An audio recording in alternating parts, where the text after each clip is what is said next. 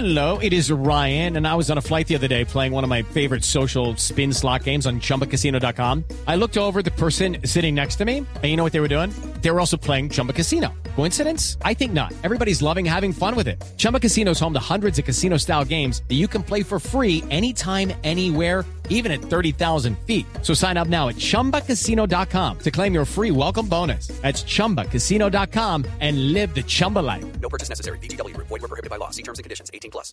Boombox. Hoy, en Zorros y Erizos, los actores, cantantes y deportistas que se han metido en la arena política. ¿Por qué le están pidiendo en las redes sociales a Lucho Díaz que diga por quién va a votar? Escuche Zorros y Erizos en Boombox y todas las plataformas de audio.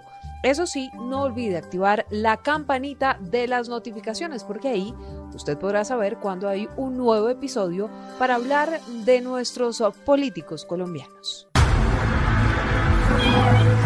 El zorro, como los humanos, es un mamífero, una criatura astuta y hábil para engañar o evitar el engaño. Como un político, el erizo, de cuerpo rechoncho, está cubierto de espinas y tiene una cabeza muy pequeña. Ante el peligro, adopta forma de bola. Como un político, Como en política todo es cuestión de método, la capital roja de Colombia. Y, y si lo veo, le, le voy a dar en la cara marica. Los miembros de la mierda. ¡No es así! Mamola, como decía. ¿De qué me, de qué me habla bien? El que me acabo de enterar. En votar, señores representantes. En la jungla de la política colombiana, ¿quiénes son los zorros y quiénes los erizos? Ya les contamos.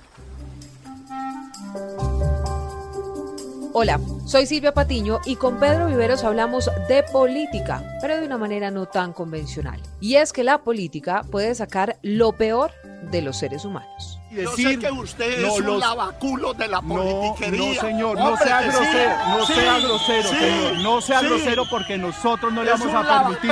de la No sea grosero, no sea de los grosero porque nos... que robaron a No, señor, no. Sí, señor No, marica, qué amargura, qué amargura. ¿Viste lo que puso Bolívar? Angélica. Ay, no, ella dijo que usted sí que se retiró. ¿Quién lee, hijo de puta? Lee los comentarios que me hacen. Estos hijos de puta no se puede hacer nada. Angélica, Hasta Bolívar Angélica, Angélica, apaga el micrófono. Angélica, apaga el micrófono. La gente de la izquierda está en una mierda. Como todos los de la extrema derecha, todos uribistas son otra mierda. Muchas gracias, senador. Name, Nosotros en la mitad casi mierda también, porque no hay nada. Pero el deporte, el deporte nos da glorias, momentos de júbilo y orgullo. Allí tomando Mané, pelota para Alexander Arnold, pasado está Robertson, viene el centro y está Díaz, viene, tapó Rulli, gol.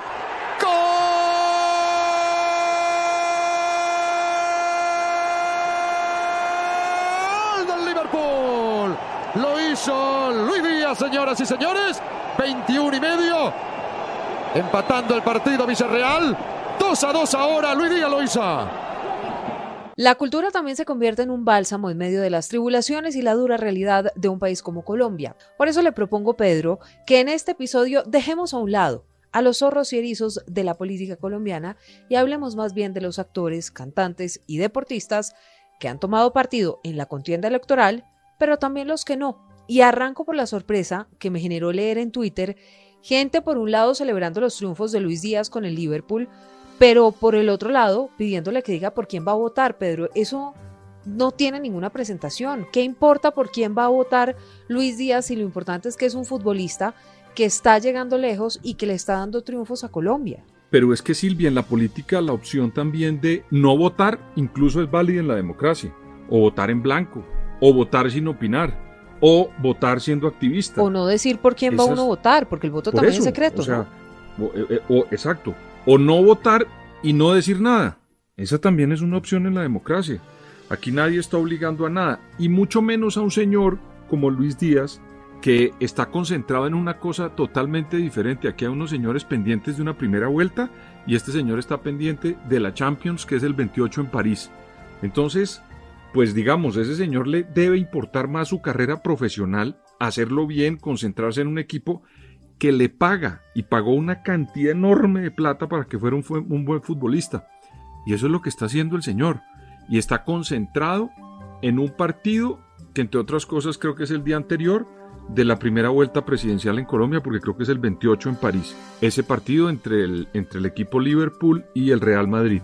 Luego, Silvia, uno como, si este señor fuera parlamentario, senador, no sé, cualquier cosa que tuviera un vínculo con la política activa, pues de, de repente uno tendría que exigirle. Pero este señor es un deportista que tiene toda la opción de no hablar, como también lo tienen los artistas, Silvia, o como la tiene cualquier ciudadano. Pero comenzar a forzar a un señor a que opine, para que después cuando opine lo destruyan, yo mejor me quedo callado y me concentro en el partido del Liverpool, Silvia. No, pues pero es que además, eh, ¿cuál es la necesidad? Y es que acaso si va a votar por uno u otro político, cualquiera de los ocho que hoy están en la contienda electoral, entonces eso lo hace menos deportista o eso hace que la gente deje de quererlo. Eso, uno sí se hace muchas preguntas, Pedro, en torno a eso. Ahora, deportistas en la política, la última que lo intentó fue Catherine Ibarwen, que era cabeza de lista en el partido de la U, y se quemó y le fue muy mal. ¿Para qué se ponen a meter a los deportistas? Catherine Ibarwen, que se ganó tantas y tantas medallas, ¿para qué la ponen en donde no tiene que estar? En política. Yo entiendo que, quieran nutrir de nuevas figuras la política, pero Silvia, la política es un oficio. Es un oficio al que la gente tiene que entregarse para poder aprender. No, usted no le puede poner a una deportista como Catherine Ibargüen que estuvo toda su vida haciendo una maravillosa carrera deportiva, después decirle que se lance al Congreso para decirle que tiene que aprenderse de memoria la ley quinta y la constitución y las leyes de Colombia cuando esa señora se preparó para otras cosas. Aquí lo que hay que de verdad es ponerse la mano en el considere y escoger políticos, pero buenos políticos, y que se formen políticos buenos. Ahora, también hay otros deportistas, Silvia, que escogieron la carrera primero de su deporte y después se convirtieron en grandes políticos. Eso también es válido, Silvia, pero para eso tiene que dejar una disciplina y meterse en otro oficio de manera completa, entera, seria, profunda, pues para poder desarrollar bien la carrera o el oficio del político. Pero utilizarlo solamente para traer unos votos sin el fondo de un político, es que una negociación de una ley, Silvia, en el Congreso, eso no, es una pues cosa para que lo sepa una persona que ha, que ha, corrido como Catherine Ibargüen o como Wellington Ortiz, que también fue parlamentario, o como nuestra primera medalla olímpica de oro que fue eh, la alzadora, la, la, señor, la de pesas, eh, Urrutia, Marisabel Urrutia, que fue la primera medalla de oro que tuvo Colombia, estuvo también en la política, pero al final pues pudo más la inclinación hacia el deporte que, que estar negociando proyectos de ley en el Congreso, porque para eso, repito, pues se necesita también una preparación. Y, y, y yo no sé, es que a mí me, me impresiona mucho que trastoquemos la política. Uno lo que debe hacer es unos grandes políticos, pero no terminar por atraer unos votos perdiendo un deportista.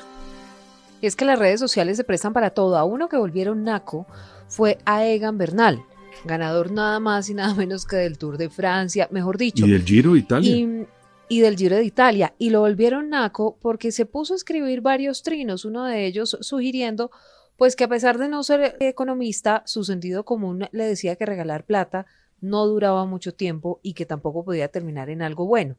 Lo volvieron nada en las redes sociales. Después tuvo que escribir, me dicen que soy de izquierda, por el otro lado que soy de derecha, y si supieran que no me gustan los extremos, y claramente este me dirán que soy un tibio, fue lo que dijo Egan Bernal. Eso solo demuestra que ciertos sectores políticos deben dejar de generar odio en la gente y unirnos.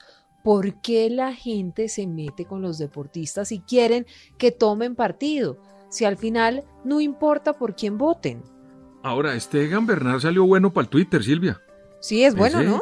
Con todo el respeto, digamos, yo lo veo al como un deportista, pero qué bueno en Twitter, porque da una respuesta, si no sea Milana, y también sigue el debate como tratando de decir, mire, yo estoy montando bicicleta, soy un deportista, pero tengo todo el derecho de opinar lo que yo piense sobre la vida nacional. Y en eso también hay que respetarlo. Pero él también tiene que aguantar. Porque si se mete ¿A usted le parece que si opina, si opina tiene que aguantar los insultos? Pero yo no me, yo me pregunto, Pedro, ¿por qué hay que insultar a un deportista. No, ah, es no, decir, ¿por de qué la gente tiene que andar agarrada de las mechas defendiendo a un político o a otro si esos políticos lo, necesitan a la gente a la hora de votar? Pero luego se les olvida todo lo que prometieron, no atienden las necesidades de la gente, la gente pasan los años y sigue igual. ¿Por qué se agarran de las mechas por defender a políticos que solo los utilizan para llegar al poder? Pero Silvia, vuelvo a repetir, si él se metió en esa tormenta o en esa cloaca que llaman otros del Twitter y de las redes, tiene que aprender a aguantar. Y en esas redes hay personas que respetan, personas que apoyan, personas indeseables y personas groseras. Entonces, lo que creo yo que él debería entender es que si se metió a dar esas opiniones en las redes, él también tiene que aguantar. Pero lo que uno no puede caer es en el, en este, el siguiente error, y es comenzar a descalificarlo como deportista porque tomó una posición política. Eso sí no lo podemos hacer. Yo lo que no puedo decir es que Egan Bernal es un pésimo ciclista porque apoya a un candidato o al otro. Porque eso a mí sí me da pena, pero hasta allá uno no puede llegar. Lo que uno sí No, puede es pero ¿qué es controvertir con él las ideas. Ah, pero claro.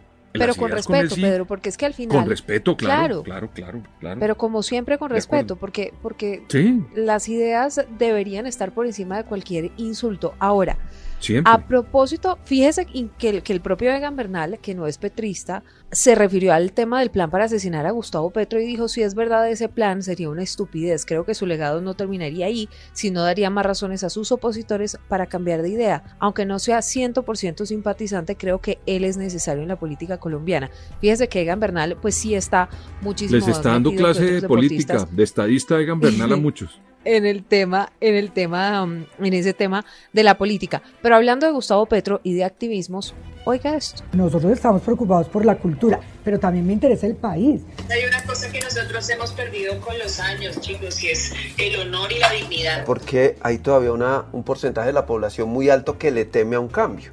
Primero, por la cantidad de noticias falsas. Nos van a convertir como, como Venezuela fue el eslogan para que subiera este gobierno en el que Es- está. Es la campaña de hace 20 años. es un exi- esa campaña es exitosísima. juiciosos. Entonces, sí es como nosotros, desde nuestro lugar, desde nuestro privilegio, traemos, digamos, a todas estas, a estas personas que viven en la cultura del miedo. Eso es lo que nosotros creo que podemos aportar y podemos cambiar y podemos construir. Lo que tenemos es que elegir nuevos gobernantes, porque esta derecha que hemos tenido durante estos últimos 20 años o durante toda la vida ha sido nefasta. Es un video de más de siete minutos que saca un grupo de actores, entre ellos está Julián Román, Diego Trujillo y otros más que se han declarado abiertamente petristas. ¿Cómo ve usted esta participación muy activa de actores, de gente que también le ha dado pues unos grandes alegrías a los colombianos en materia eh, cultural y actoral y de teatro, metidos en el tema de la política activamente? Siempre lo han hecho, Silvia, los actores en Colombia y en el mundo. Acuérdese que hubo incluso eh, un presidente de los Estados Unidos que fue el señor Ronald Reagan, que era actor. Era un pésimo actor, entre otras, pero era actor. Y el otro señor fue Arnold Schwarzenegger, que fue gobernador de California, también un actor. Y ha Pero habido mal. congresistas, actores, astronautas, no, por eso. Pero lo que digo es que siempre han estado, o Hollywood, usted ha visto cuando se presentan los Oscar de la academia que siempre ahí hay, digamos, unas discusiones políticas y hay unos que se declaran a favor, otros en contra. Siempre hay, digamos, como una, una- un interés legítimo de los actores por la política. Pero mire usted que donde lleguemos a caer en esto, de por qué estos señores que hicieron este video están apoyando a Petro, entonces no vamos a, lo- a las obras de teatro porque los señores apoyan a Petro. Uno no puede caer No, en pues eso. no. Entonces, los no señores lo están en eso, apoyando, de acuerdo. tienen todo el derecho a apoyarlo, Silvia, tienen que ser coherentes con lo que están diciendo, tienen que tomar unas actitudes, ojalá partidistas activas y no solamente en un video y que después se escondan, sino que sean activos apoyando a su candidato. Pero lo que no puede la sociedad es decirle groserías o llegar a decir no vamos a ver la obra de teatro de fulano porque apoyó a Petro. Eso sí me parece a mí un error gigantesco. Le repito, cada uno es responsable de sus actuaciones.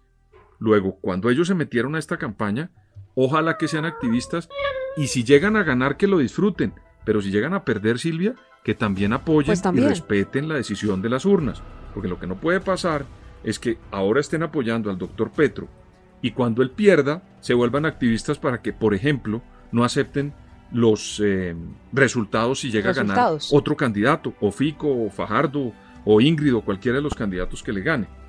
Eh, digamos, lo que trato de decir es, tienen que tener responsabilidad para esto, pero también responsabilidad para los resultados electorales, Silvia. para asumir los resultados, claro.